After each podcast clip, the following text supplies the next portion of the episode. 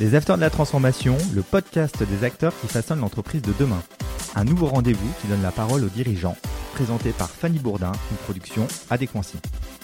Comme toutes les semaines, bienvenue dans ce nouveau numéro des Afters de la Transformation. Nous sommes en compagnie de Philippe Slang. Vous êtes managing director responsable Europe de l'Ouest de la société de private equity Mutares. Vous êtes donc en charge des investissements en France, en Allemagne et au Benelux. Bonjour Philippe. Bonjour Fanny. Vous êtes une société cotée en bourse, elle s'est imposée comme l'un des acteurs qui compte en Europe dans le redressement des entreprises de taille moyenne. Pouvez-vous nous expliquer comment Mutares fonctionne? On est en effet une société d'investissement présente en France, mais dont le siège est en Allemagne. On est une société cotée. On est coté sur la bourse de Francfort avec un siège à Munich et on a effectivement des bureaux dans toute l'Europe. Euh, la France est le plus ancien bureau hors d'Allemagne. On a un type de fonctionnement qui est relativement classique, de celui d'un fonds d'investissement, avec une particularité, c'est que nous nous intéressons à des sociétés qui sont dans des situations complexes, des sociétés de taille moyenne, qui font entre 20 et 500 millions d'euros de chiffre d'affaires, et qui sont euh, parfois en difficulté forte. Donc ça va des sociétés qui sont en perte, généralement euh, qui sont détenues par un grand groupe, et dont l'activité ne correspond plus au cœur de métier du groupe et qui décide de s'en séparer. Qu'est-ce qui fait le succès de Mutares aujourd'hui? Mutares, nous avons une, manière de fonctionner, un ADN bien particulier. Nous sommes parmi les 150 personnes qui travaillent chez Mutares, au sein de ces, des 9 bureaux. Nous avons des personnes qui sont en charge des investissements, mais la plupart d'entre nous sont des opérationnels. Donc ce sont des personnes qui ne viennent pas du monde de l'investissement, n'ont pas fait leur carrière euh, Paris 8e, mais qui viennent de l'entreprise ou qui viennent du, monde du conseil opérationnel et qui ont occupé des postes de direction dans différentes entreprises. Et ces personnes-là, euh, qui sont nos salariés, elles interviennent dans les sociétés dans lesquelles nous investissons, dans les sociétés que nous accompagnons, pour aider les directions, pour aider les équipes euh, dans la mise en place de plans de, de retournement, dans la mise en place de plans d'action au quotidien. Donc ce sont des personnes qui concrètement prennent leur train ou leur avion ou leur voiture le lundi matin, passent la semaine entière dans les entreprises pour leur permettre de retrouver une position pérenne et euh, une situation de croissance sur la durée. Quels sont les principaux secteurs auxquels Mutares peut s'intéresser? Aujourd'hui, Mutares, c'est à peu près 3 milliards d'euros de chiffre d'affaires à travers 22 sociétés, dont 5 en France. Et donc, on a trois segments principaux. Le premier est l'automobile. Chacun de ces segments représente à peu près un tiers du chiffre d'affaires. Donc, pour faire simple, un milliard, un milliard, un milliard. L'automobile est le premier segment.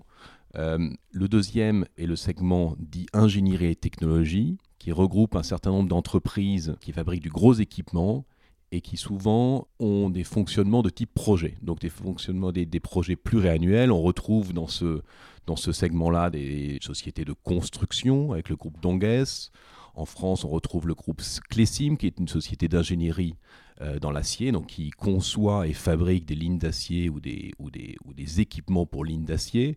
Donc des projets lourds, des projets complexes, des projets très industriels. Le troisième segment est le segment des biens et services, dans lequel on retrouve des sociétés de, tout type, avec tout de même un certain prisme industriel. Euh, on aime bien les sujets industriels, on aime bien les produits, on aime bien les usines. Euh, on retrouve là-dedans, par exemple, si je reste sur la France, le groupe Laper que nous avons acquis en, juin dernier. Laper, ce sont 131 euh, magasins en France, en France métropolitaine et dans les DOM, mais ce sont aussi 10 usines euh, sur le territoire français. Donc la paire, c'est un groupe qui fait des, portes, des fenêtres, des cuisines, des salles de bain, qui sont fabriquées en France et euh, qui appartenaient au groupe Saint-Gobain et que nous venons, dont nous venons, de faire l'acquisition. On y retrouve aussi euh, la société Répartim, la société Répartim qu'on a repris au prix du groupe Belleron, Belleron plus connu sous le nom de Carglass. Ce n'est pas l'activité de réparation de vos pare-brises, mais c'est l'activité de de services euh, ou en urgence euh, à la maison. Donc vous avez une fuite, vous avez perdu vos clés, vous avez besoin de faire des travaux de menuiserie. Ce sont des agences dans toute la France qui interviennent pour les particuliers ou pour le compte d'assureurs de grand donneur d'ordre euh, dans ce type de travaux. Les entreprises euh, dans lesquelles Mutares s'engage présentent tout un potentiel d'amélioration importante. Quels sont les processus pour décider qu'une société est importante à acheter ou non? Alors, chaque cas est particulier. En réalité, l'approche dans la décision d'investir dans une société elle est relativement similaire à celle d'un investisseur classique. C'est-à-dire qu'on se pose bien évidemment les mêmes questions. Euh, la pertinence du marché, la pertinence euh, ou l'expérience des équipes en place, les opportunités, les risques. La différence est que ces sociétés, euh, au moment où on les regarde, sont parfois en perte. Et pour de bonnes et de mauvaises raisons, la question qu'il faut se poser, c'est est-ce qu'il y a, est-ce qu'on peut retrouver une pérennité? Est-ce qu'il y a un business model? Est-ce qu'on peut revenir à une situation rentable et en croissance? Et paradoxalement, ces sociétés qui appartiennent à des groupes qui eux-mêmes peuvent aller très bien, qui savent très bien gérer les entreprises, souvent on découvre qu'il y a des raisons euh, historiques, des, mauvais choix qui ont été faits, euh, des, positionnements de marché, des choix qui ont été faits qui font que aujourd'hui elles vont pas bien, mais euh, qu'on peut retrouver des angles, des stratégies et pour les faire revenir à la pérennité.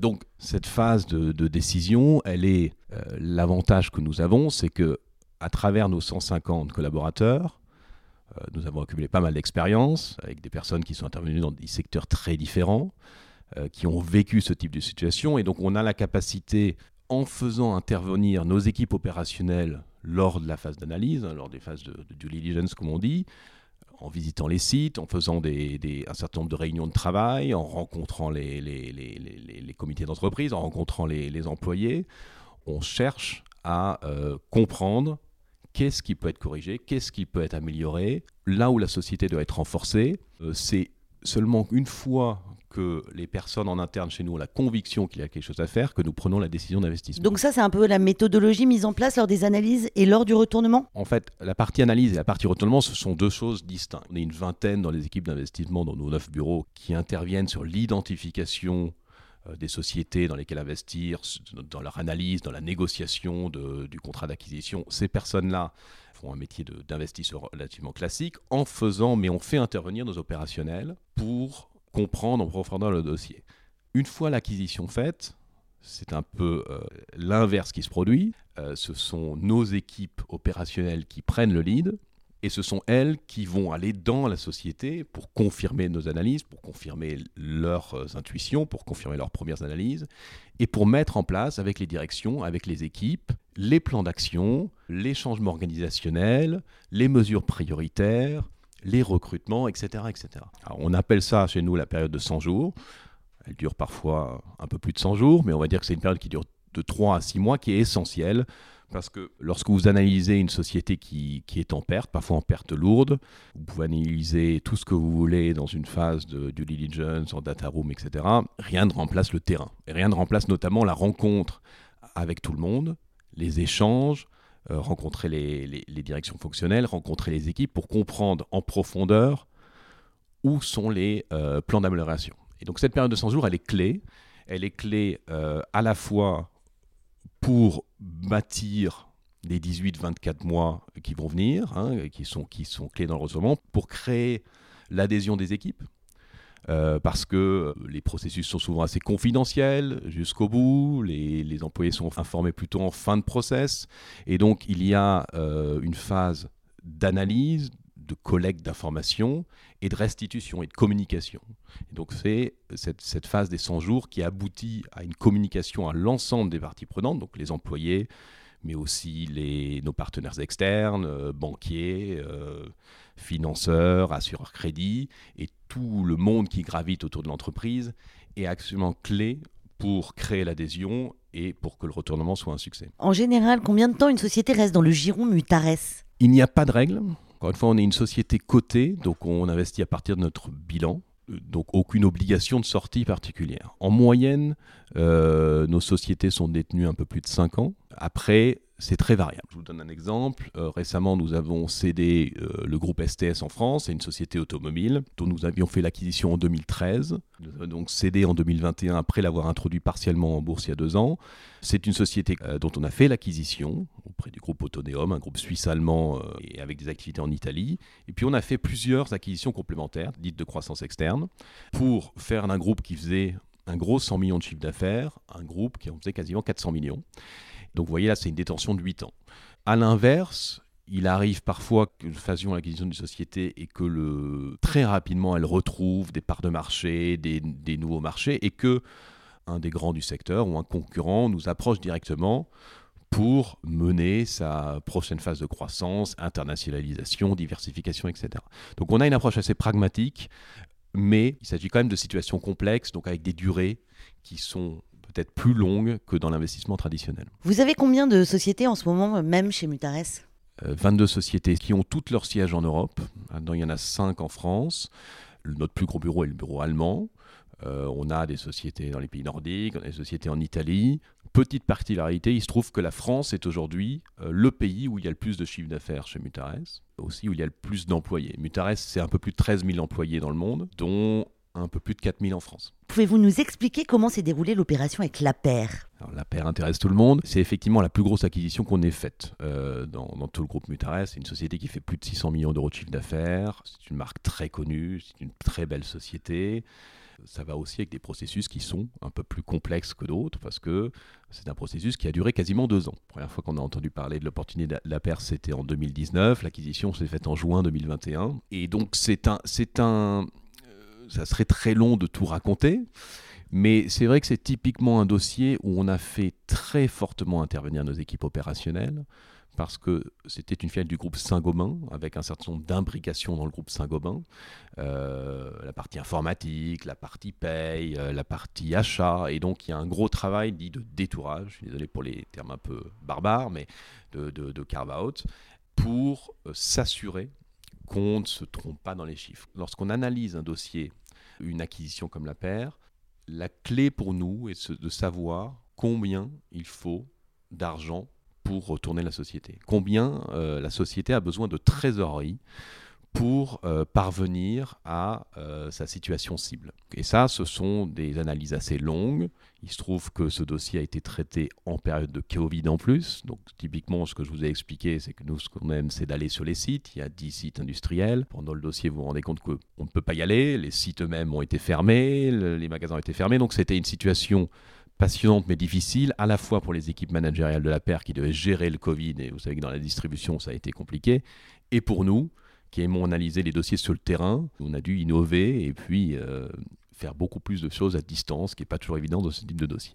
Ça a été un succès, on a fait l'acquisition en juin 2021, et j'en suis ravi, et, je pense qu'il y a des bonnes perspectives pour ce groupe-là. Comment se passe aujourd'hui le recrutement chez Mutares? Aujourd'hui, on est un groupe en, pleine croissance. On a fait 15 acquisitions l'année dernière et 6 sessions.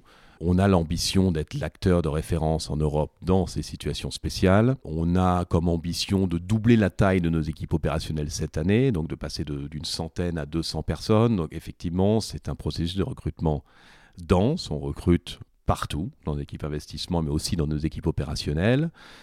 Euh, nos équipes de ressources humaines ont beaucoup de travail et nos partenaires aussi. On a aujourd'hui le luxe d'être assez attractif. On a été euh, nommé Best Place to Work il y, a, deux ans en Allemagne. On a obtenu le titre de meilleure société euh, du private equity en Allemagne. Euh, donc ça donne de la visibilité. Mais je pense que c'est mérité parce qu'on a des équipes qui travaillent beaucoup et on a une culture qui est, qui est particulière, de travail acharné, mais aussi un gros travail d'équipe.